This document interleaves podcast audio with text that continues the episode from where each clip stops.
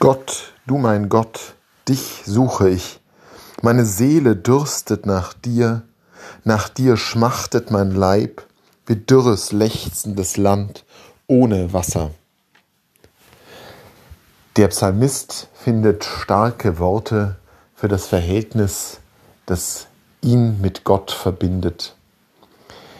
Er stößt geradezu Sehnsuchtsschreie aus, wie jemand, der verliebt ist oder einen ganz besonders lieben Menschen schwer vermisst, ein Kind, ein Elternteil, eine Partnerin oder einen Partner. So arbeitet es in dem Psalmisten, wenn er an Gott denkt. Meine Seele schmachtet nach dir. Ganz und gar werde ich aufgezehrt von der Sehnsucht. Wie ist unser Verhältnis zu Gott? Ist es ähnlich leidenschaftlich? Ist es ähnlich drängend? Sind auch wir fast verzweifelt, weil wir immer noch nicht nah genug an ihn herankommen? Geht es uns wie jemandem, der verliebt ist und der unbedingt die Nähe der anderen Person sucht, sein ganzes Leben danach ausrichtet, diese Person irgendwie nah zu haben? Sind wir wirklich voller Sehnsucht von Gott erfüllt? Oder ist Gott vielleicht eher eine andere Funktion in unserem Leben?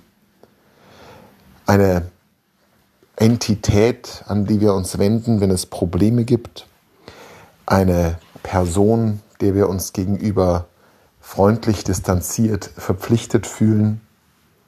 Ist Gott eine unbekannte Größe, zu der wir gar keine Beziehung haben, deren Existenz wir einfach nur annehmen, weil wir es gewöhnt sind oder weil wir uns eine Welt ohne einen Urheber nicht vorstellen können?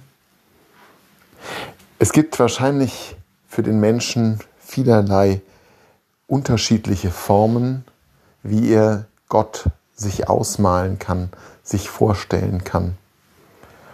Und ganz häufig werden wir in diese Falle tappen, dass Gott für uns etwas letztlich Wesenloses ist, dass es das Verhältnis von uns zu Gott nicht bestimmt ist von jener Sehnsucht, von der der Psalmist spricht, nicht von jener Unmittelbarkeit, die uns aufrüttelt, die uns ganz und gar aufwühlt, die unseren Alltag prägt und unser Leben bestimmt.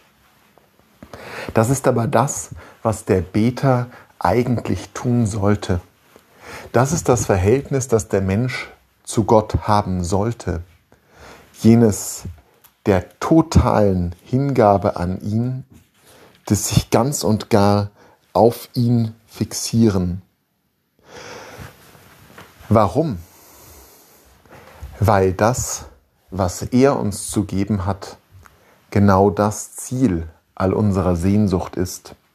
Wir merken es oft gar nicht so recht und es ist uns nicht bewusst, dass all das, was uns umtreibt, die tiefen Glückwünsche, die wir in unserem Herzen tragen, das drängende Bedürfnis, ganz und gar verstanden und geliebt zu sein, dass das ja in Gott seine Vollendung finden wird dass Gott Quelle und Ziel dieser Liebe ist, die wir in uns tragen, dieses unbeständigen, unruhigen Sehnens.